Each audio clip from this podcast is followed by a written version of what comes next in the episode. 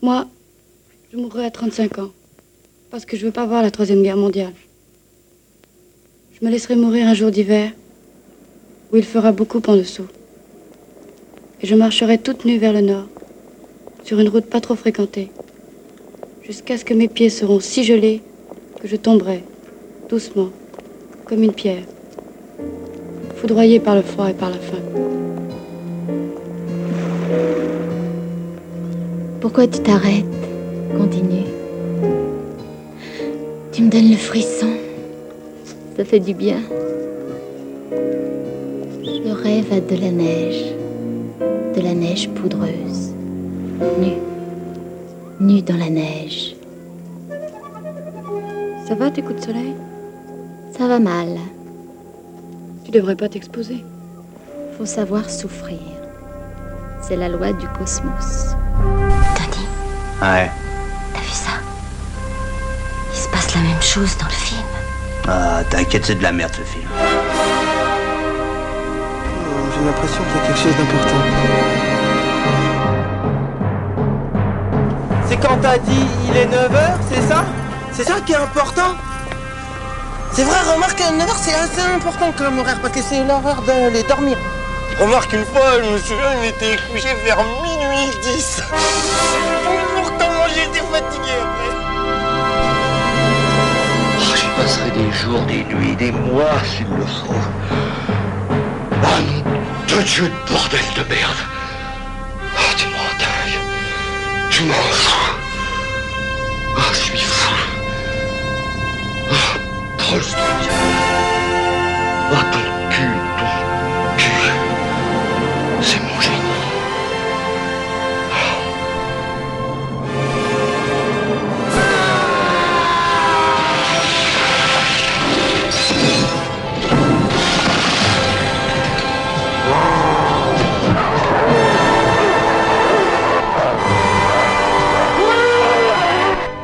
Finalement, pour moi, le cinéma, vous savez, c'est comme un dessin à la craie. hein. Euh, je pense que dans 50 ans, ça, n'existera même plus, ce sera autre chose, ça sera d'autres spectacles. Il faut avoir cette humilité-là. C'est passager, comme ça. Mais c'est beau. Et je trouve que c'est bien de s'investir totalement, de s'investir totalement dans quelque chose d'éphémère. C'est éphémère, hein, le cinéma. Bonjour et bienvenue, vous écoutez Le Cinéma est mort, l'émission nécrophile de Canal B avec bien sûr le docteur Moreau. Bonjour Antonin. Salut les kids. Pour une émission un peu particulière, encore une fois, puisque nous recevons via les internets Jérôme Ouibon. Jérôme, bonsoir. Bonsoir. Donc tu nous entends déjà, ça fait plaisir. Euh, un on- bon début. on, on croise les doigts pour que cette émission soit techniquement euh, réussie euh, suite à quelques traumatismes qu'on a pu avoir. Je vais laisser Antonin te présenter et expliquer pourquoi est-ce qu'on te reçoit ce soir. Eh ben ouais, on est déjà, on est très content. Merci d'avoir répondu à notre notre invitation. Alors entre soi, en premier lieu, on va surtout parler de, de, cinéma français des années 70 parce que tu as euh, lancé euh, chez euh, Studio Canal, l'éditeur DVD, une, collection consacrée à plusieurs petites pépites, euh, plus ou moins connues, on va dire, du cinéma français euh, des, années euh, 70. Euh, nous, on te connaît depuis pas mal de temps, parce que tu es assez actif dans le milieu de la cinéphilie euh, euh, depuis euh, pas mal d'années déjà. Moi, je sais que voilà, j'étais très attentif toujours avec à ton travail de, documentaliste, on va dire, d'archéologue du cinéma, parce que tu allais, euh, voilà, assez tôt, euh, même dès le début d'Internet, chercher, euh, exhumer en tout cas, toujours des vieux making-of, des vieilles versions de films, des scènes coupées de films pas, pas, pas très connus. Moi, c'est un peu comme ça que j'ai connu ton travail sur Internet d'abord, et puis aussi évidemment beaucoup sur euh, beaucoup de, DVD, euh, puis de Blu-ray, où euh, tu interviens régulièrement auprès de différents éditeurs, que ça soit dans le cinéma français majoritairement, j'ai l'impression, mais aussi le cinéma international, hein, en tant que voilà de, bah, d'aller chercher vraiment des archives à peu près inédites, et choses que tu bah, évidemment continues à faire dans ta propre collection chez Studio Canal en allant chercher bah, des vieux making-of, des, des vieilles interviews de tous les différents acteurs euh, et réalisateurs, réalisatrices du- de, de- des films que tu, euh, que tu édites. Euh, voilà, tu es aussi, pour continuer un peu la présentation, tu es aussi un, un- un collègue, hein, parce que tu es podcasteur euh, avec, euh, avec euh, Sylvain Perret, euh, qui, est, qui est vraiment, bah, qui est aussi quelqu'un qui, bah, qui, qui avait un, un blog sur Internet au début des années 2000 qui a voilà, faisait un travail relativement voisin du tien et qui travaille maintenant euh, chez Gaumont euh, sur le, cinéma, de, le catalogue de, chez Gaumont et du patrimoine. Et ce podcast, c'est Soyez sympa rembobiné, qui est un, sujet plutôt original parce qu'il traite en fait d'une question de cinéma, mais d'un point de vue, on va dire, bah, vidéographique, j'ai envie de dire, même si la télé est aussi présente, mais en tout cas, voilà, travailler sur, on va prendre Tony Scott ou, James Bond et on va s'intéresser un petit peu à comment, voilà, les, comment il a été traité par les différentes éditions euh, vidéo euh, depuis, euh, depuis le, le, DVD, la VHS, le Laserdisc et voir voilà, comment le, bah, cette mémoire du cinéma est travaillée via la question du, du, support. C'est un podcast qui s'appelle donc Soyez sympa, rembobiné et qui est, qui est excellent. Et tu es évidemment réalisateur bah, de nombreux documentaires. Hein. Tu as fait également, euh, voilà, tu as le, le, prochain qui va bientôt sortir, il me semble que c'est consacré à la troupe du Splendide, mais tu as consacré des documentaires à Yves Robert, à Alain Gessua, à Claude Berry, à Belmondo, à Charles Bronson. Et un, le dernier que j'ai pu voir, et je crois qu'à l'heure où on enregistre, en tout cas, il était toujours disponible en replay sur LCP, il me semble, c'était un, un, très beau documentaire sur le sujet de, de, de, de Cannes, euh, de l'année 1968 à Cannes, l'année oui. où le festival a été annulé et euh, qui a été euh, vraiment un super travail et qui va sûrement rentrer un petit peu en résonance avec les, films qu'on va traiter euh, de la décennie qui vient juste après. Est-ce que c'est une présentation qui te convient? Oui, oui, oui, c'est un peu ça. C'est un peu étrange d'écouter ce, parcours, voilà, donc, mais qui est, cohérent. Enfin, je, t'écoute et je dis oui, oui, oui, bah ça, part un peu dans tous les sens, mais c'est ça qui est bien. donc, oui, oui. Et euh, c'est vrai que c'est gentil de parler de, de ce petit podcast euh, amateur que je fais avec Sylvain Perret. On s'amuse beaucoup euh, à parler de, de, de, la perception du cinéma, mais, euh, mais à la maison, euh, à la télévision.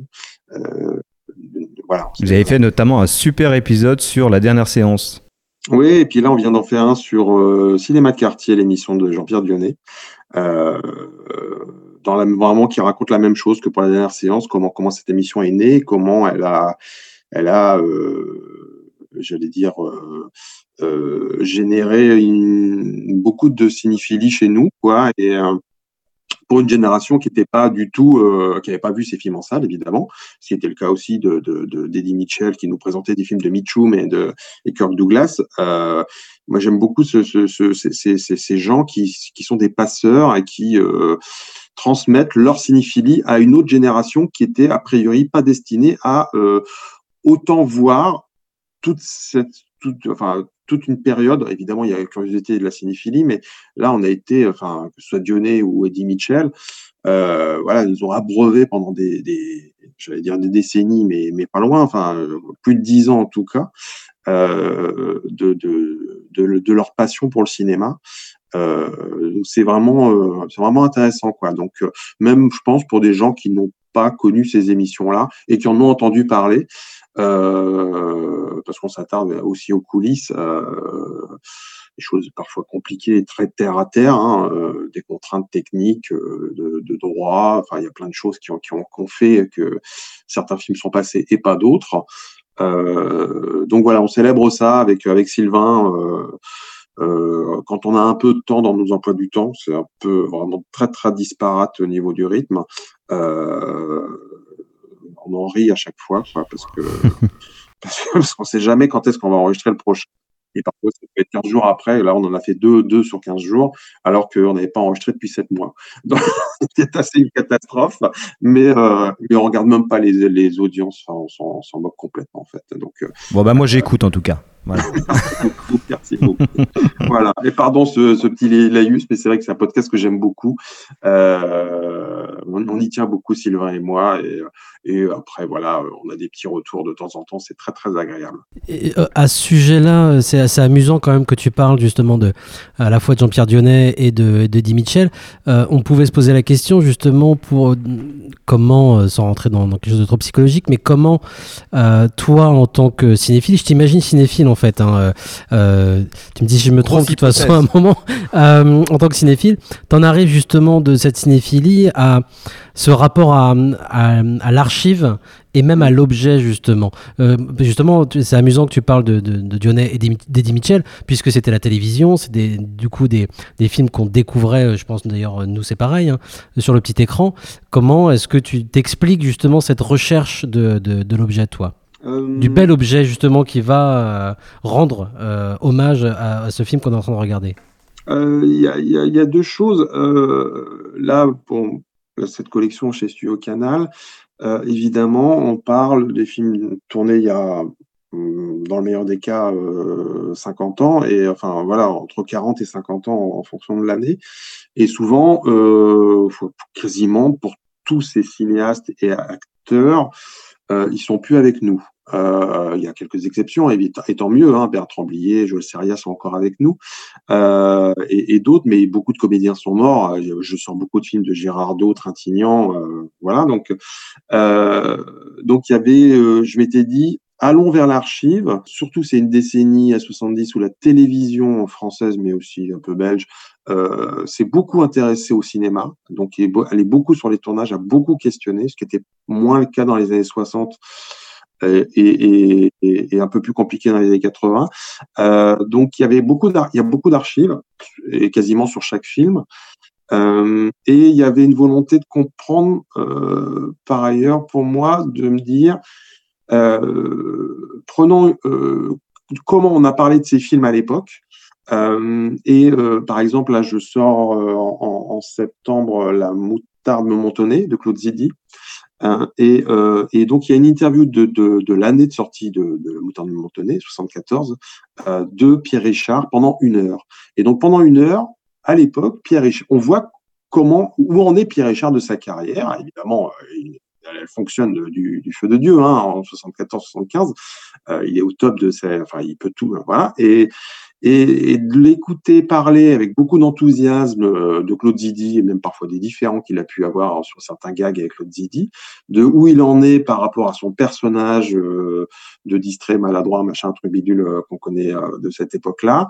Euh, ça intéresse beaucoup et je pense que si on faisait une interview aujourd'hui de Pierre Richard, qui a 80 ans et quelques, on n'aurait pas du tout ce, ce, ce, les mêmes réponses euh, et le même euh, regard en fait sur euh, sur cette période. Là, moi, ce qui m'intéresse, c'est de me dire voilà, on a Pierre Richard au cœur des années 70. Euh, Qu'est-ce qu'il fait? Et en plus sur la longueur, c'est-à-dire que ça dure une heure.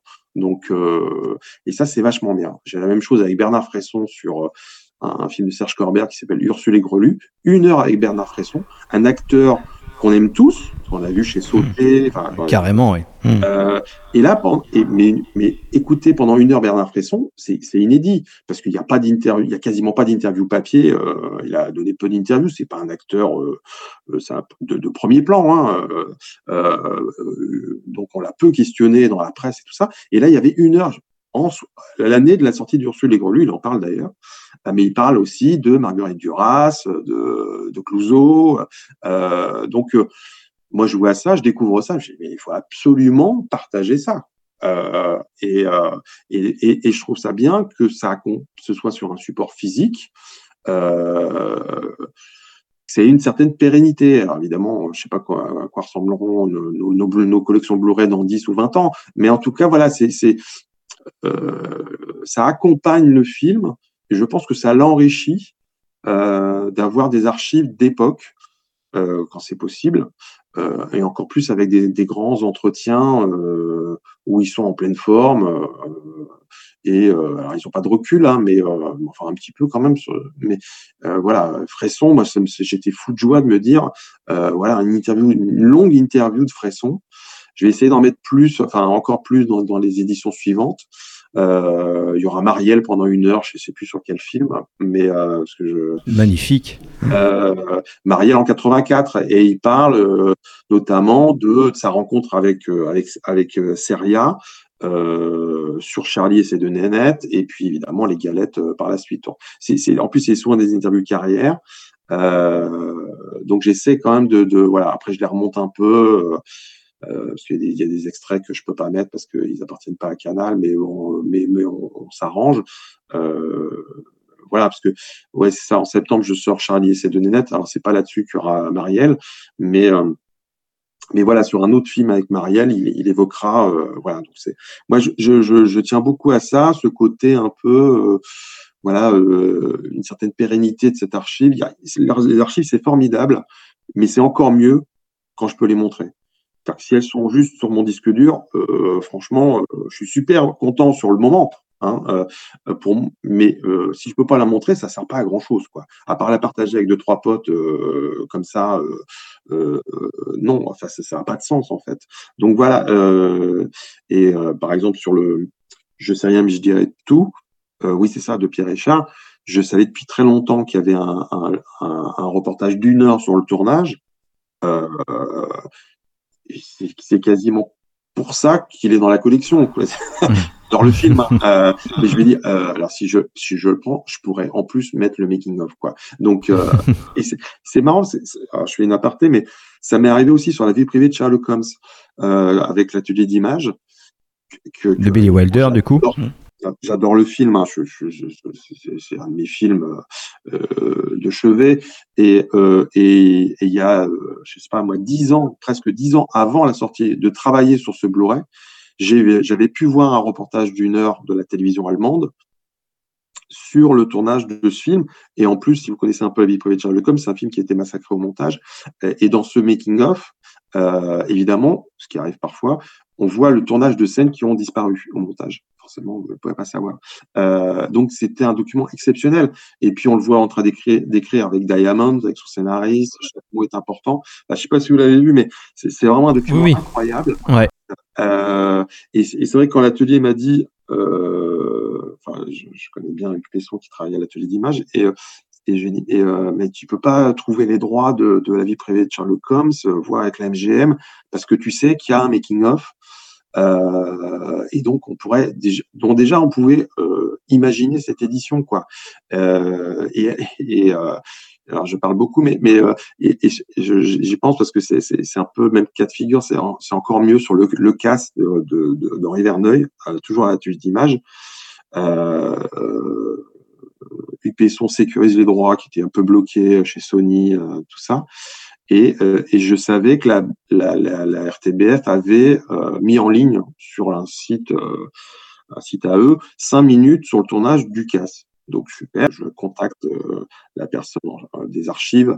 Je dis bah voilà, euh, on est intéressé pour pour pour ce document, mais est-ce que c'est plus long? Elle me dit oui. elle m'en elle me dit rien. Elle m'envoie un fichier à télécharger comme à chaque fois avec TC à l'image et tout ça. Mais elle m'envoie un fichier qui fait 1 giga. Je me dis 1 giga pour 5 minutes, c'est quand même beaucoup quoi. Et en fait non, ça faisait 55 minutes. Et, donc on était, on était fou. Et, en plus, euh, la Sonoma, enfin qui est donc le département archive de l'RTBF, venait de, de, de, de, numériser parce que c'était tourné en 16 mm et le restaurer en 2K.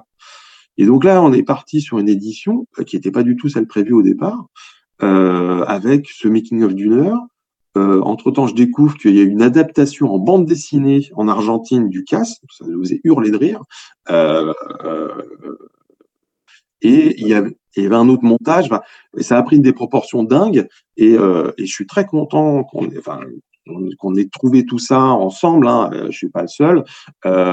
Et qu'on ait fait cette édition du CAS. Voilà, un Belmondo. J'ai beaucoup travaillé sur les films de Belmondo, mais euh, c'est assez fascinant ce qu'on ait pu faire sur ce film que personnellement, en plus, je n'aime pas tellement.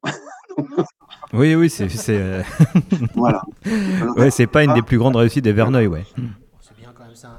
C'est un préquel de Hit, euh, c'est pas mal le casse euh, quand même.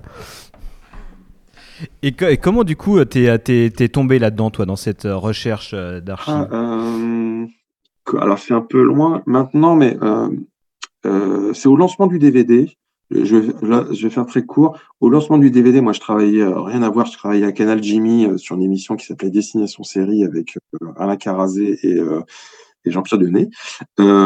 et donc, il y avait, le DVD qui, commençait et, il commençait à y avoir des bonus, mais vraiment embryonnaires, en tout cas en France. Hein, y avait un temps de retard par rapport aux États-Unis.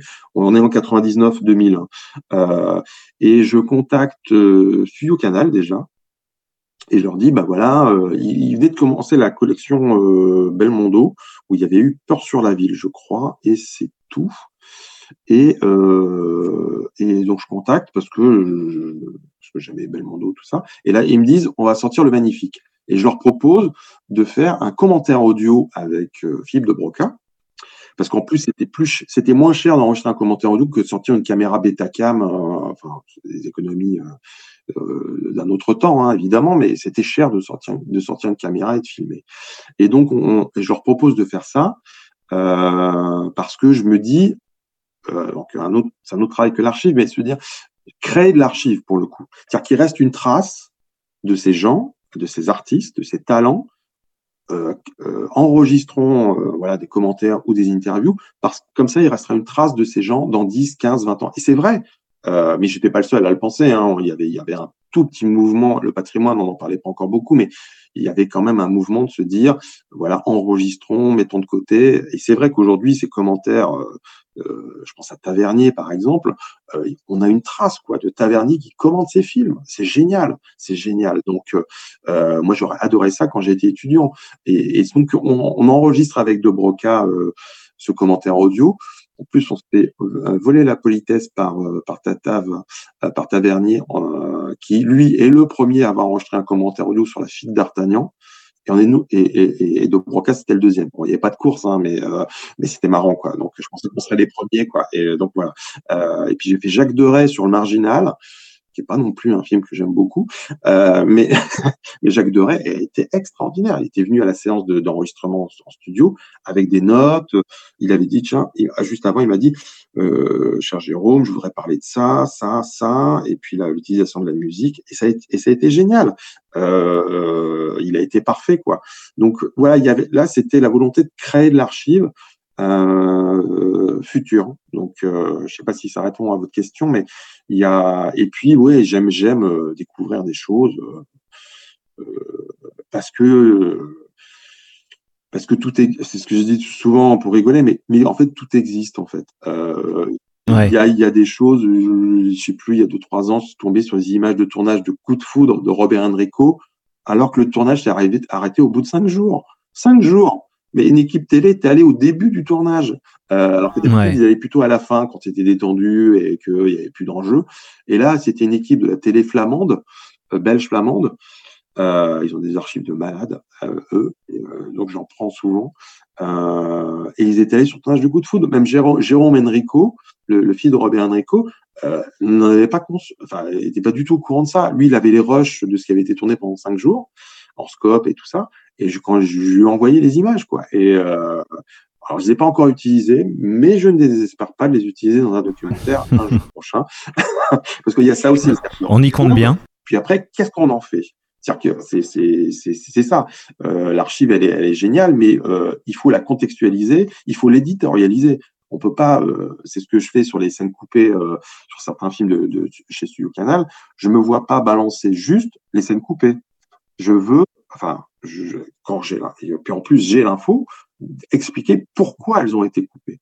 Euh, ça n'a pas de sens, c'est du gâchis en fait, de, balancer des trucs sans expliquer pourquoi. Euh, donc même avec, ça pourrait être juste un, synthé hein, qui, qui parle. Bon là, je présente le, les scènes coupées sur le secret de Robert Enrico, euh, justement qui sort euh, qui est sorti là il y a, hier, il y a, enfin il quelques jours, euh, parce que je sais pourquoi elles ont été coupées, parce que parce que c'est pas des scènes utiles, c'est souvent le cas. Hein. On coupe parce que ça sert pas à grand chose. Euh, mais bon, on les, je, les avais trouvées, ça aurait été euh, un sacrilège de pas les mettre. Voilà. Alors du coup, pour arriver au cœur du sujet, c'est ton euh, une de tes actualités, en tout cas sur cette fameuse collection que tu, que tu diriges là? Je voudrais que tu reviennes. Bah, com comment comment euh, si c'est un désir à toi, il me semble, hein, ouais. d'aller chez, chez Canal, de, de, leur proposer ça, parce que pour un peu que les auditeurs se rendent compte là, euh, sur cette collection là, on est quand même sur du titre de catalogue. Bon, je crois que tu, tu pourras revenir là-dessus si tu veux, mais Studio Canal, il faut bien que, que comprendre que c'est ils ont un catalogue de fous furieux. Il me semble parce qu'ils sont rentrés dans une grosse euh, politique d'acquisition de droits à une certaine époque, oui. au grand moment de leur, leur, leur, toute puissance. Donc ils ont un catalogue de fous qui est évidemment antérieur à la création même du, oui, de, de oui, Canal+. Si, et euh, si catalogue, euh, je crois qu'ils sont le plus gros catalogue d'Europe. Ouais, ouais. Et du coup, parce que là, on va parler donc de tous les, enfin, de, la, de la, la, dizaine de films pour l'instant qui sont sortis, un peu plus, me semble-t-il. C'est, il s'agit quand même euh, non pas des, des, films, on va dire les, les plus connus mmh. de ces de ces années-là. Oui. Il s'agit vraiment d'aller dénicher plutôt des, des des, petites pépites ou des films, des fois, euh, tombés dans l'oubli. Moi, c'est une période que je, je connais un petit peu, mais c'est vrai qu'il y, a quand même eu des, des films que, dont j'avais jamais entendu parler. Je pense à Une vieille fille en particulier. Enfin bref, si tu pouvais revenir un peu sur cette idée de bah, cette volonté aussi de remettre Ouais. cette sorte de petite veine Ouais. du cinéma français des années 70 un petit peu en lumière euh, via le truchement de cette collection Blu-ray. Alors, je réponds d'abord à la, fin de ta question. Euh, en fait, c'est un mélange entre, euh, évidemment, des films qu'on a envie d'avoir, euh, parce que c'est une collection Blu-ray, donc aucun de ces films n'est jamais sorti en Blu-ray. Donc, c'est forcément, moi, j'ai envie d'avoir déjà personnellement Calmos en Blu-ray, quoi, parce que en scope, euh, puis Blié, c'est formidable. Les Galets de Pont-Aven. Donc, il y a quand même quelques films connus. En septembre, il y aura Le Passager de la pluie, hein, qui est quand même un gros, gros succès euh, à sa sortie avec Bronson et, Jobert. Et, à côté de ça, ce qu'on pourrait appeler quasiment les, orphelins du cinéma français, c'est-à-dire des films qui n'ont parfois pas marché, euh, mais ou qui ont marché mais qui sont tombés dans l'oubli. Euh, La vieille fille est un film avec Gérardo et Noiret qui a fait autant d'entrées que Tendre Poulet, un autre film avec Gérardo et Noiret. Et pourtant, Tendre Poulet, euh, c'est un film qu'on a vu mille fois à la télé. Alors, c'est pas le même ton, évidemment, mais, mais à l'époque, ça fait un mi- 1,8 million, parce que je, recherche aussi comment ces films ont été perçus et, accueillis à l'époque. Donc, il y a ça, il y a, une volonté, euh, on essaye dans chaque vague, qui est en plus un inédit, qui est, un film qui est jamais sorti en DVD même. Euh, L'or- L'ordinateur des pompes funèbres de Gérard c'est un film qui était invisible depuis 20 ans. Je, je sais plus pour, je sais pas pourquoi, et même Gérard Pires, que j'ai eu au téléphone, ne savait pas trop, mais euh, il était ravi d'apprendre que le film sortait, parce qu'en plus que le canal avait, le canal avait restauré. Et donc euh, il y a ce mélange-là, quoi, des, films qui peut-être ne seraient pas sortis à l'unité euh, sans, sans le label, euh, le label, enfin sans la, la domination euh, nos années 70. Donc de réunir un peu tout ça euh, avec des locomotives pour certaines, et puis de toute façon euh, des films avec des castings. Euh, un film sur trois, il y a Trintignant, un film sur trois, il y a Girardot. Euh, donc moi, je sais quand j'ai choisi Défense de savoir, par exemple, de, de Dadine Trintignant, qui est un polar. Nadine Trintignant, elle faisait pas fra- franchement du, polar, du, dr- du drame. Vous voyez le magnifique Ça n'arrive qu'aux autres. Mais je me dis, voilà, Nadine Trintignant, elle, réalise un polar qui est écrit par Alain Corneau, qui est son compagnon à l'époque. Euh, et il y a Trintignant, Michel Bouquet, euh, Julia, euh, ah, j'ai plus, ah, je, je, euh, ah, je sais plus. Oui, Michel, non, oui, Michel Ouais, Bouquet, t'as dit. Trintignant et. euh, Merde, j'ai oublié. Euh, Charles Ouais, Trainer. l'actrice- Charles Denner. celle, Yves Simon, on a fait une chanson. Euh, bref, mais je me dis, rien que sur le papier, je me dis, je veux voir ce film. Euh, musique de Bruno Nicol- Nicola, Nicolae, je n'arrive jamais, je sais jamais comment on le dit là, le collaborateur de Morricone. Donc forcément sur le papier, je me dis ça va être sympa quoi. Alors même si euh, c'est pas le chef-d'œuvre, euh, enfin personne ne crée le chef-d'œuvre, il y a, moi j'ai une curiosité et je me dis que je suis pas le seul en fait. Donc de se dire on va, euh, voilà, Charlie et ses deux nénettes, c'est pas le film le plus connu du El Seria, mais c'est le début du style Seria. Donc euh, il y a et puis il y a, y a, Marielle dedans. Donc je pense que voilà, évidemment que les galettes du Pont-Aven, les galettes du Pont-Aven vont mieux se vendre, mais euh, et le Grand Bazar, euh, c'est, pour moi c'est le meilleur film des Charlots. En plus c'est un film engagé, comme comme plusieurs films de Claude Zidi à l'époque. Hein, quand il fait La Zizanie, c'est contre la pollution. Quand il fait l'aile ou la cuisse, contre la malbouffe. Et là, c'est contre la grande distribution. Alors, il s'en défend pas mal en plus à l'époque, c'est assez marrant dans les interviews. Euh, non, non, c'est pas un film engagé. euh, voilà, il veut, mettre en avant le côté gag et tout ça, mais euh, avec le recul, nous, on sait très bien que tout ça est, très engagé parce que c'est ce que j'aime dans le cinéma des années 70, c'est qu'en fait, il est tout le temps engagé. Enfin, tous les films sont engagés. C'est-à-dire que même Gérard Horry, quand il fait Rabbi Jacob, il fait un film engagé, euh, alors que c'est pas, on pense pas à Horry euh, pour un cinéaste engagé. Euh, on pense à Yves Boisset, Costa Gavras, euh, mais à sa manière, Horry, il est dans son époque et l'époque veut post 68 qu'on se pose des questions et qu'on et qu'on on y réponde dans dans ces films. Et, donc pour revenir à ce que tu disais au début, en fait cette collection elle est née du succès de celle de Jean-Baptiste euh, Toré, un mec m'a aidé, euh, qui est donc une exploration du catalogue de Studio Canal avec les goûts de Jean-Baptiste. Euh, et euh, et j'en avais parlé aux gens de, de à l'équipe de Studio Canal au euh, marché international du film de patrimoine, film classique, à, à Lyon, qui est, qui est en parallèle du, du Festival Lumière.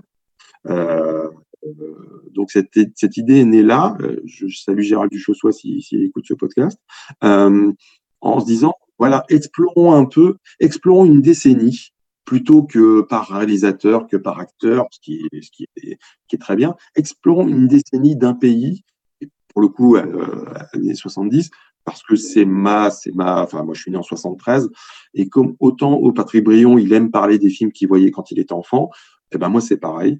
Et on est tous un peu pareil on est attaché quand même à, une cinéphilie qui qui renvoie à l'enfance euh, des films que j'ai vus à la télé les Pierre Richard et tout ça.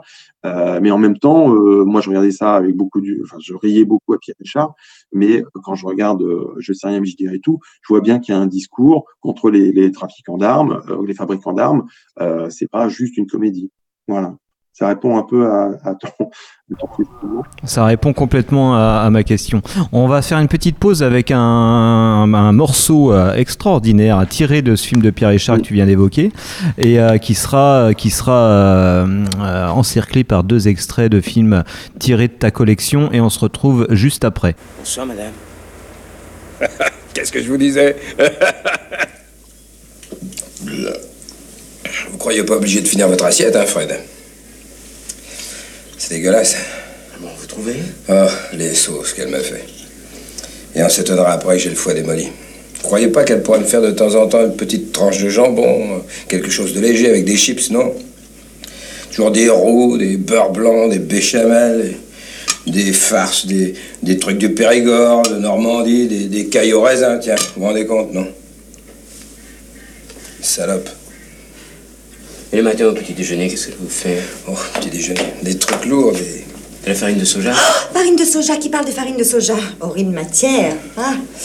Un peu de salade, Fred. Oh non, tu vas pas nous faire bouffer encore ta salade, non. Vous laissez pas faire, Fred. Mais je la connais, sa salade. C'est plein d'huile d'olive, de lardon, de saloperie, là. Ah, tiens, à propos, je vais vous mettre des petits anchois. Des anchois, alors sans moi, hein Sans moi, non, parce que moi, j'ai déjà comme une lourdeur. Déjà, je me sens pas très bien.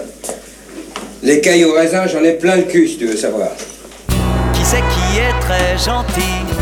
Les gentils. Qui c'est qui est très méchant? Les méchants. Qui a tous les premiers prix? Les gentils. Qui roupille au dernier rang? Les méchants. Qui fait des économies? Les gentils. Et qui gaspille son argent? Qui c'est qui vend des fusils Les gentils. Qui c'est qui se retrouve devant Les méchants. C'est comme un guignol spectacle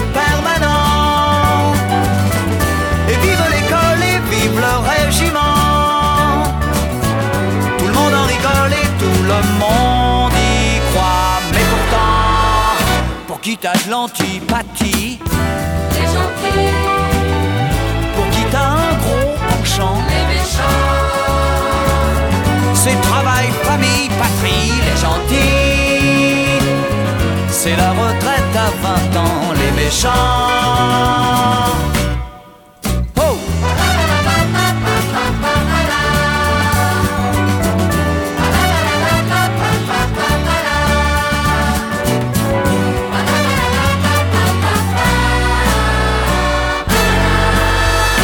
Ils font l'amour le samedi, Les gentils. ils font ça n'importe quand, les méchants. Ils crèveront le cul béni, les gentils. Ils crèveront le cœur content, les méchants. Les gentils méchants.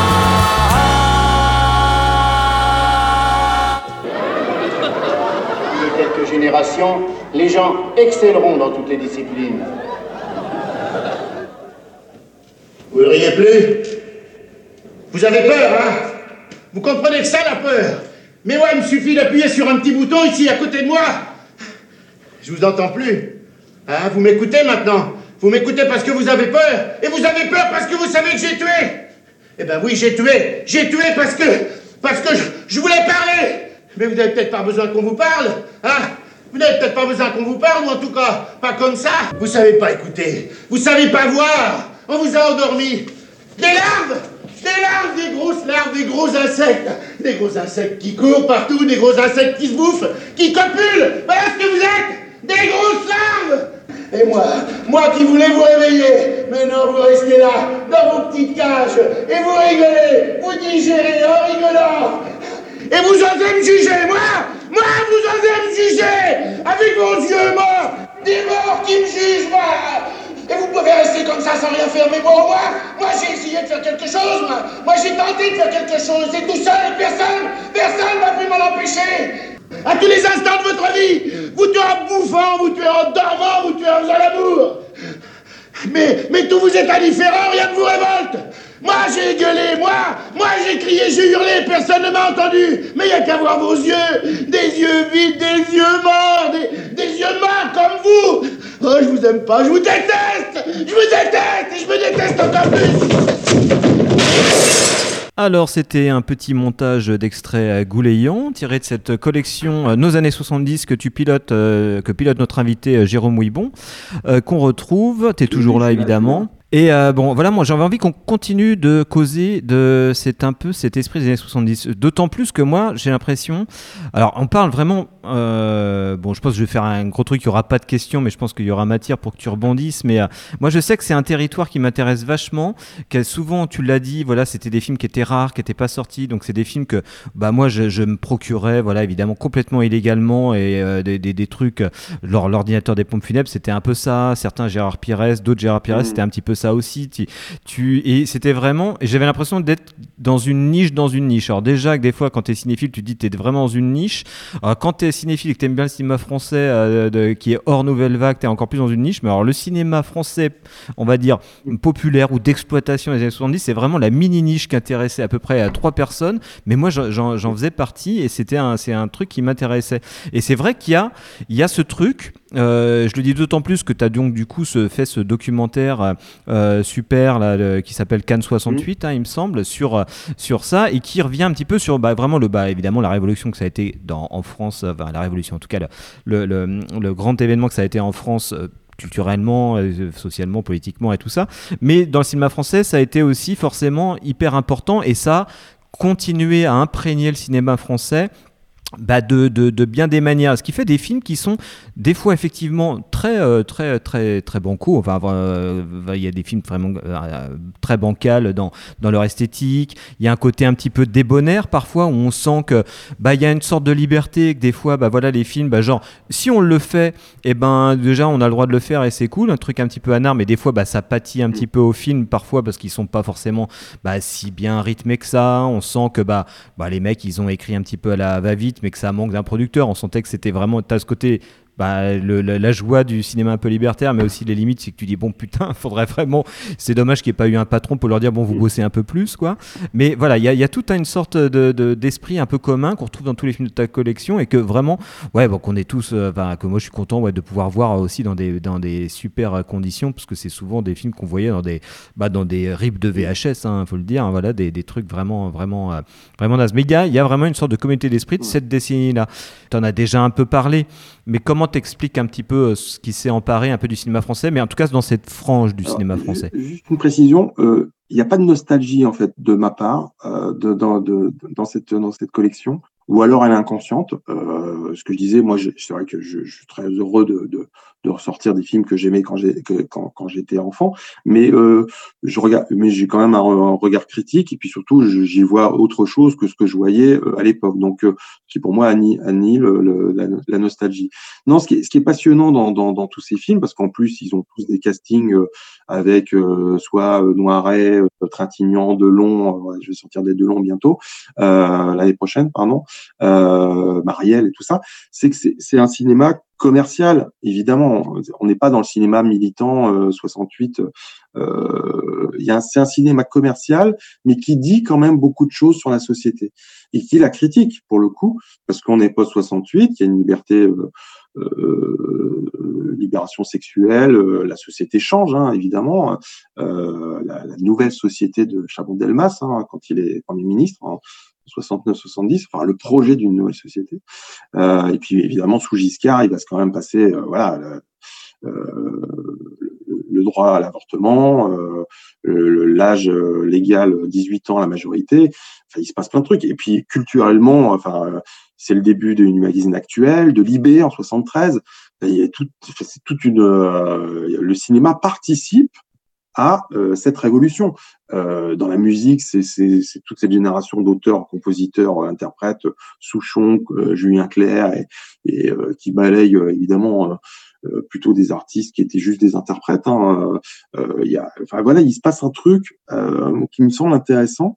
Euh, et ce que je disais tout à l'heure, c'est ça. Donc, euh, faisons un panorama de ce qui a pu se produire et euh, dans, dans le cinéma français, sans ton, mais sans euh, tomber sur des clichés. Ah bah, c'est super, les Renault 16 euh, dans Paris, on pouvait se garer. euh, et puis, euh, et puis voilà, donc euh, les troquets euh, et, et, et le jambon. Non, ça, c'est- marrant. Et puis, ça nous fait plaisir, mais c'est pas ça c'est pas ça le sujet. quoi. Donc, de, de, de, et on voit bien tous ces cinéastes, et je pense que c'est lié à mai 68 et la création, par exemple, de la la SRF, la, la, la Société des réalisateurs, euh, il y a une prise de conscience de, de enfin, du syndi- syndicat des réalisateurs. Euh, voilà, ils sont, ils sont quand même, ils peuvent dire, ils peuvent euh, agir euh, face. euh, en plus, il y a les chaînes de télé qui commencent à produire, donc il y a euh, voilà, il- il- c'est sournois encore, mais ils vont imposer euh, certaines choses. Euh, donc voilà, ces cinéastes, et on parle de Alain Gessua, c'est un cinéaste que j'adore, euh, parce que lui, il est, on pourrait dire, on pourrait dire facilement qu'il est en marge du système par le, ton de ses films, mais en fait, il est dans le système quand même, parce qu'il produit avec, il tourne avec Delon, il tourne avec Gérard Ardo. Euh, c'est vrai que traitement de choc, euh, quand on l'intègre dans un, cycle Delon, je pense que les fans de Delon euh, Polar, ils doivent être un petit peu décontenancés. Donc parce que bon, évidemment, il court, il court nu sur la plage, donc euh, son- sa, fanbase féminine est plutôt, euh, c'est ce que disait euh, Jessua, ça a participé au succès du film. Enfin, quand on voit le film, on est, très très loin, alors très très loin des trucs qui va tourner avec Lautner euh, ou De Ray, donc euh, que j'aime beaucoup aussi. hein. Et, même, pard- pardon, je, te coupe, mais j'ai su, il y a aussi autre chose qui, moi, me m'intéresse un petit peu quand même dans son, dans son parcours, c'est que contrairement par exemple euh, à ce que la nouvelle vague pouvait prôner, et comme tu le dis, lui il, est un- il fait partie intégrante entre guillemets du système, c'est que sa façon d'entrer justement dans le monde du cinéma qui correspond à, la- à la vieille école française, c'est-à-dire qu'il démarre en, sta- en stagiaire avec euh, Becker, avec d'autres, euh, et il va monter petit à petit les, les échelons, enfin il fait vraiment partie euh, intégrante de, de ce vieux cinéma français qui avait été démoli un petit peu par, par la nouvelle vague, mais dans les années 70, malgré ça, c'est lui qui correspond peut-être plus à ce franc-tireur, comme tu le disais dans ton documentaire, Oui, oui, en fait. Ce qui, est fascinant, c'est que euh, arrive à convaincre toutes les têtes d'affiche de venir tourner avec lui, hein, de Pardieu, Delon, Girardot, mais il n'est pas le seul. Euh, Blier, il arrive à. Alors, euh, Jean Rochefort et, et Marielle ne sont pas encore des, des ultra vedettes, mais, mais quand ils font Calmos, euh, la prise de risque, elle est maximale quand même. Hein, et, euh, et je, je crois que, que c'est Marielle qui, qui, ou c'est Rochefort qui, qui disait sur le plateau, on est en train de tourner une folie, quoi. Donc, euh, ce, qui est, ce qui est vrai, hein, et encore aujourd'hui. Et, je pense qu'il la prise de risque, elle est, elle est partout en fait. Euh, même, même, on va dire, même De Funès, quand il fait Rabbi Jacob, il voit bien que que c'est pas c'est pas évident. Et il sort un peu de son truc, même s'il fait c'est c'est c'est, euh, ce qui fonctionne, mais il est sur un terrain qui est et quand il fait l'homme orchestre, bon, c'est 69. Et forcément, il fait un pas de côté là quand même. Donc euh, avec avec François de Roubaix, euh, donc toute cette effervescence. Euh, bon après, De Funès il retournera aux gendarmes, mais mais euh, Gendarmes et extraterrestres, c'est quand même euh, c'est là que je suis pas nostalgique. Hein. Je l'ai vu quand j'avais 5 ans au cinéma, j'avais trouvé ça formidable. Euh, c'est plus le cas. Euh, mais, mais voilà, donc euh, je pense qu'il y a C'est ton E.T. à toi, quoi. Une, une prise de risque, euh, et c'est aussi, ça passe aussi par la musique. Hein, François de Roubaix. Euh, donc voilà, il y a des. Moi, je, je voilà, je suis. euh, Il n'y a pas que des trucs super dans les années 70, dans, dans, mais il y a euh, y a un courant et mais qui est pas conscient en plus de, de, de, de, la part de ces artistes. Ils essayent des choses dans un cadre ultra commercial, pour le coup. Hein, Pierre Richard dénonce plein de trucs, la publicité, dans le distrait, dans les marrons d'Alfred, il critique la télévision euh, euh, et les jeux débiles de, de Guy Lux. Euh, c'est chaud quand même, hein, c'est ultra chaud. Et je pense que peut-être qu'à l'époque, ça passe au-dessus des, des- spectateurs. Bah, pas nous, hein. pour le coup, on voit que ça, quoi. Donc, euh, euh, donc ça nous dit beaucoup de la société de l'époque, euh, et pas seulement euh, les révolutions sexuelles, euh, évidemment. Quoi. Et ce, ce truc qui me passionne dans le cinéma français, c'est c'est le rapport à, son, à, son, à son histoire. Là, tu es en train de faire, un- en fait, par ta collection et aussi par rapport à toutes tes activités, tu, tu, tu fais un peu une sorte d'histoire du cinéma français à travers les documentaires. Et moi, ça m'intéresse beaucoup parce que j'ai toujours l'impression que l'histoire du cinéma français, Mm. moi, tel qu'on me, on me l'a appris à l'université ou même dans les, dans les quelques livres que, que je veux lire, c'est quand même l'histoire de la nouvelle vague et de Mm. ce qui arrive après. Et je veux pas, et moi je suis pas du tout de ceux qui vont euh, jeter euh, des, euh, enfin tirer à boulet rouge sur la nouvelle vague, bien au contraire. Mais par contre, oui, je me suis toujours dit, mais c'est pas que ça. Je me souviens par exemple d'un bouquin d'avoir lu l'histoire du cinéma français de Jean-Michel Frodon, et j'avais été scandalisé par ce truc-là. Je m'étais dit, mais c'est pas possible. Le mec qui te fait une histoire du cinéma français qui couvre l'après-guerre jusqu'à les années 80, me semble-t-il, voire même début 90, et le mec ne te parle que du cinéma qu'on appelle, même si ça veut un peu rien dire, du cinéma d'auteur. Et justement, tout ce cinéma qui est dans le sillage de la nouvelle vague. Je m'étais dit, c'est vraiment scandaleux ce truc-là. Euh, C'est-à-dire que voilà, il parle du point de vue, à la limite, des, presque des, des vaincus euh, économiques, ceux qui faisaient peut-être le moins d'entrée, mais il oublie, il jette d'un revers de main euh, bah, tout, tout le cinéma populaire avec moi par lesquels, avec lequel, avec lequel j'ai grandi aussi devant, devant ma télé, hein, les Verneuil et tout ça. Et là où ça me paraît assez insidieux, et c'est aussi une, interrogation qui, qui me, enfin, que, que j'ai depuis quelque temps, c'est je me rends bien compte que par cette, euh, on va dire, cette historiographie du cinéma français, eh ben, le rapport à ce cinéma populaire-là, il il n'existe pas vraiment sur les plus jeunes générations. Nous, moi je suis né en 80, j'ai grandi avec ça, donc je le connais. Euh, là, nous, on programme des films, euh, je travaille dans un cinéma d'art essai, je travaille un petit peu sur le patrimoine. Je vois bien que travailler sur le patrimoine français, quand tu sors du giron de la nouvelle vague, euh, c'est compliqué. Euh, C'est-à-dire que je me rappelle en avoir parlé avec quelqu'un de, de chez Gaumont qui travaillait sur le catalogue euh, des CP, enfin pour les salles, et il disait mais bon, on nous sollicite pas beaucoup, quoi. C'est-à-dire que on, et, et on voit bien que quand on a les quelques séances que j'ai pu faire là-dessus, je me rappelle d'une séance des grandes gueules en me disant ça va être super, il va y avoir des jeunes, ils vont découvrir les grandes gueules. Nous on passait ça à la télé, et quand ça passait à la télé, c'était super, mais il y avait zéro désir sur ce film-là parce que bah, zéro connaissance aussi de ça. Et c'est quelque chose, moi, qui me, qui me questionne. Et euh, euh, voilà, sur ouais, l'absence de rapport qu'on peut avoir ça. Parce que effectivement, il y a de l'histoire. C'est un peu ce que tu as dit. Il y a, il y a vraiment un courant. Il y a vraiment, on peut faire dialoguer les films entre eux. C'est aussi des films qui Oui, dialoguent très bien avec bah, le, le cinéma d'auteur et tout, euh, de, tel qu'on le connaît, les, la nouvelle vague et la post-nouvelle vague.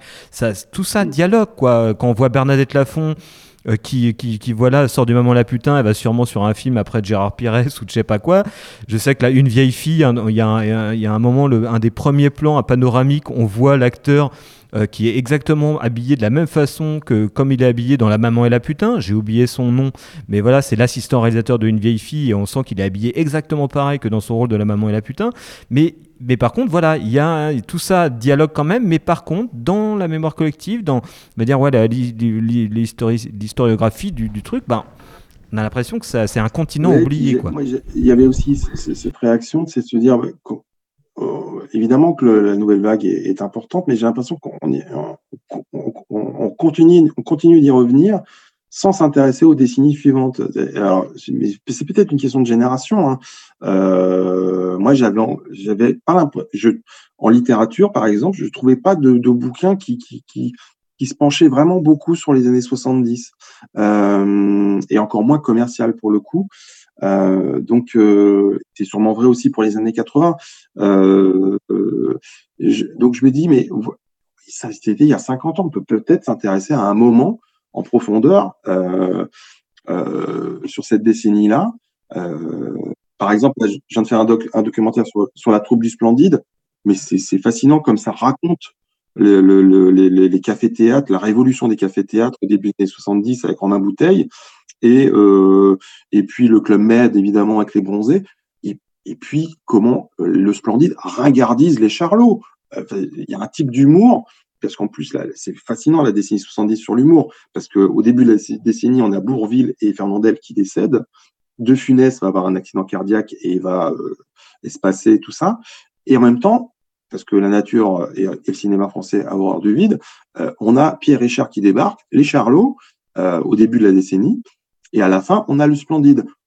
Pour, une, pour un pays comme la France, où la comédie est primordiale, enfin, ce qui fait des entrées, c'est les comédies en France, depuis toujours. Hein, on peut, il y a qu'à regarder les box-office. Et là, il y a un renouvellement hallucinant.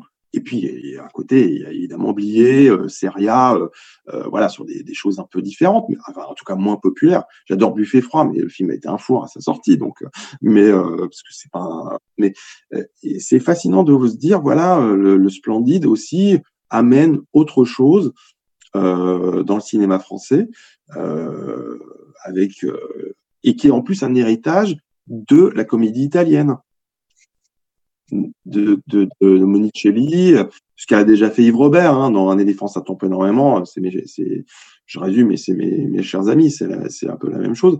Euh, euh, moi, je suis très, je, suis- fasciné par ces, ces pas de côté euh, de, parce que Yves Robert, a priori, rien ne le prédestine à faire de la, de la comédie italienne en France. Ses films précédents, j'adore les copains, mais c'est, c'est pas, c'est pas tout à fait ça, quoi. Donc, euh, et Alexandre, le- Alexandre le Bienheureux, encore moins. Et là, il y a quelque chose, quoi. Et on, sait bien. Et puis Yves Robert l'a jamais caché. Moi, j'ai fait un documentaire sur Yves Robert. Quand il fait un éléphant, il est admiratif euh, de euh, nous ne sommes tant aimés. euh. Donc, et il fait ça à la sauce. Ouais, Ça se ressent, Mais, hein. mais il le dit. Hein, euh, je pense que les journalistes à l'époque, les journalistes à l'époque euh, voient pas trop. Enfin, pas. enfin, et, je crois que je suis pas sûr que Michel Drucker faisait le rapprochement, mais mais mais voilà, il, il s'en cache pas et Dabadi non plus. Dabadi, euh, immense immense euh, observateur de la société française. Euh, vous en parlerez avec Sylvain Perret parce qu'il aime bien aussi, mais ce film un jour, Clara et les chic types en 80. Euh, qui, est, qui est donc avec Adjani et une partie de la troupe du Splendide euh, et, et Qu'on a déjà évoqué, nous, pas mal dans l'émission, ouais. qui est un film qui raconte formi- formidablement euh, la jeunesse de, de 80, euh, enfin en tout cas celle qui a 25, 30 ans, et qui est paumée en fait, hein, qui sait pas trop comment euh, passer à l'âge adulte. C'est un film fascinant, hein, euh, sur, alors que Dabadi, il a, il a peut-être 50 ans déjà, ou 45, et qu'il ait réussi à capter ça à l'air du temps, ce qu'il fait aussi dans La Gifle, hein, euh, quelques années avant. Euh, c'est, je trouve ça ha- hallucinant. C'est un film que j'aime beaucoup, et la musique de Michel Jonas, c'est formidable. Bref, Ah, ah, avant qu'on se quitte, euh, j'avais une vraie question. euh, je suis pas sûr que tu vas, tu vas venir. On sait pour les années 70 aux États-Unis, euh, la fin de cet âge d'or, il y a la porte du paradis, il y a différents événements qui font que voilà, ça s'arrête, l'âge d'or du cinéma américain des années 70. En France, en revanche, ça me paraît beaucoup plus flou quand même. Euh, via ta collection, évidemment, on se remémore, nous, là, par exemple, euh, tout ce qui a pu faire la richesse de cette décennie. Euh, Qu'est-ce qui se passe en France fin 70, début 80 pour qu'il y ait un changement? S'il y a un changement. Je pense que le, changement, en fait, on pourrait dire que la décennie, décennie 70 commence en 69, hein, après 68, et s'arrête en 81, en fait. Euh, parce que c'est lié quand même au fait que la gauche passe, euh, ou même s'arrête, on pourrait dire qu'elle s'arrête en 84 même, avec l'arrivée de Canal+, euh, qui va changer la manière de financer les films. Et puis il y aura une grosse baisse de, des entrées après l'arrivée de Canal+, parce que dans les années 70, le, la, la, la, la fréquentation se stabilise, ce qui n'était pas arrivé depuis 20 ans euh, à, cause de l'accurrence de la télé. Mais dans les années 70, ça se stabilise. Il y a, les gens co- continuent à aller au cinéma. Après, ça va se casser la gueule dans les années 80 et avec un, enfin, jusqu'à la fin des années 80 où là, ça va être la catastrophe. Euh, donc, je dirais que le shift, il est vers. C'est vrai que moi, je trouve que Diva, par exemple, c'est un bon marqueur du, du changement, en fait. Euh, euh, il y a une révolution euh, visuelle euh, avec Diva, euh, parce que c'est vrai que le cinéma des années 70, et je, je sais une, j'ai eu une discussion avec quelques amis il y a quelques semaines où on se disait trouvons les films tournés en scope dans les années 70. Eh ben, on n'a pas pu en trouver 10 euh, et on a cherché.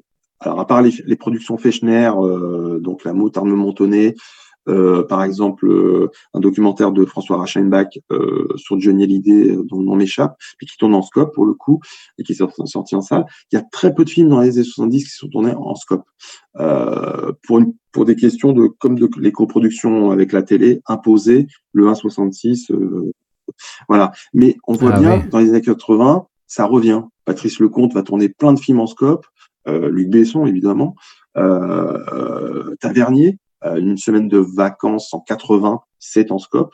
Je, je crois pas me tromper en disant ça. Euh, J'ai un doute, mais je crois que c'est vrai.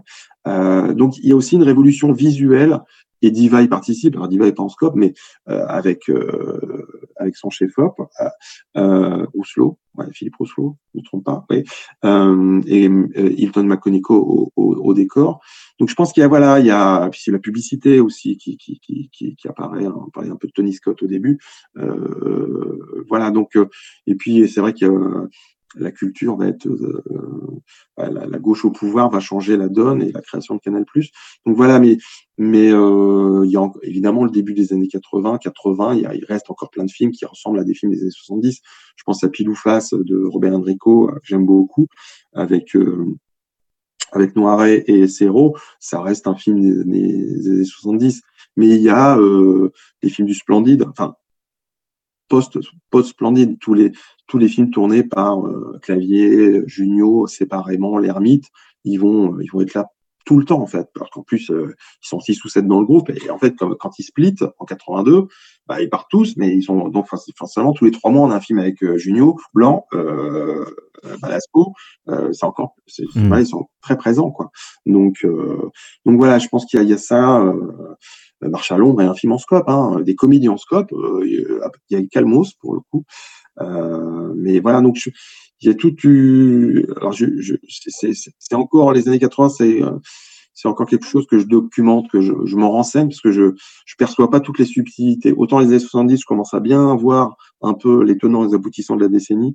Les années 80, ça reste. euh, je, je me renseigne. Je me renseigne. C'est ça qui est bien, c'est qu'on apprend euh, tous les jours. Il y a encore tout un travail à faire euh, sur les années 80, comme là, le, celui sur les années 70 est en, en, en marche. Enfin, comme on le disait, hein, c'est, c'est euh, enfin en fait, on, on y revient en fait, et puis euh, et en effet, ta collection permet de, de, de vraiment euh, retrouver euh, beaucoup d'éléments qui font la force de ce cinéma-là. Et puis Mais, les auteurs, je pense aussi, hein, bon, ça on va arriver à la fin, mais on va pas non plus trop s'étendre là-dessus. Nous, je sais qu'on en avait déjà consacré quelques émissions et on, on l'a évoqué là, mais euh, Gessua, c'est, c'est, c'est quand même pas rien, quoi. Enfin, on est quand même en face d'un, d'un cinéaste quand même assez important, quoi. Et- Entre Gessua, et Sautet, enfin, on en a euh, un oui, oui, paquet oui. justement après, qui sont hors nouvelle vague. Bien Il y a sûr, un paquet ouais, de ouais. cinéastes. Mais qui- ceci dit, euh, à la différence de Sautet, Gessua, c'est quelqu'un qui est Mm. vraiment pas trop connu, quoi. C'est vraiment euh, quand tu montres les chiens à quelqu'un, tu es garanti que la personne, il va, il va voir le film, il va dire mais c'est incroyable, c'était incroyable. Ouais. Enfin, c'est des vraies réussites, c'est des films vraiment visionnaires, et c'est quand même, quand oui, même un cinéaste rare. Enfin, moi, j'ai mis, je l'ai découvert très tardivement, quoi. J'ai fait un, doc- un documentaire sur Gessua que j'ai présenté Festival de Pessac et, euh, et, et beaucoup de gens dans la salle n'avaient jamais vu les films de Gessua. Euh, mais l'écouter parler Ouais. de ses films et d'en voir quelques extraits. Après, j'ai eu beaucoup de réactions. Mais com- comment on peut voir les chiens? Comment on peut voir Traitement de choc? Euh, je, alors, évidemment, c'est un public de cinéphiles, mais mais mais mais mais qui connaissait pas Gessua. Et je pense que c'est euh, les films euh, ont gardé une, une énorme force, je crois. Les chiens, c'est un film fascinant. Hein. Euh, Ah oui, ah, les chiens, c'est Alors, il génial. faut savoir, euh, Studio Canal justement possède la plupart des droits des films de Gessua. Donc c'est vrai qu'il y a déjà plusieurs, il y a deux films, deux ou trois films qui étaient sortis déjà chez euh, la collection de, de un Make My Day. Il y avait les chiens justement en toute innocence aussi. Euh, là, chez euh, dans ta collection nos années 70, on a déjà justement euh, Armageddon et Traitement de choc. Euh, et voilà, et ces films sont aujourd'hui en tout cas euh, disponibles. Même La Vie à l'envers aussi est disponible. Euh, Donc ils, ils peuvent être vus. Ce qui reste maintenant, c'est en effet de le, le faire connaître au grand public, mais savoir que ces films sont disponibles. Il y en a assez peu. Et ton documentaire à- que tu avais fait, qui est Ouais, super d'ailleurs, je me permets de, de te le dire, euh, où vraiment on laisse la parole à Alain Gessua, où il parle, et ça fait du bien en Ouais, fait de voir ce genre de film où la, on laisse la parole. euh, voilà, c'est vraiment bien. C'est- euh, pas moi qui ai tourné cette interview, c'était euh, Jean-Léo Laprune euh, qui avait mené cet entretien. Et ces rushs dormaient, en fait. Je, je connaissais l'existence de ces rushs. Et euh, moi, j'avais interviewé Gessua pour Casque d'Or, pour les bonus de Casque d'Or quelques années avant. Euh, Parce Oui, qu'il avait été assistant stagiaire dessus. caméra. Donc, Stagiaire, il m'avait raconté, euh, parce qu'il n'est pas crédité au générique, et quand il avait été très surpris, je l'appelle.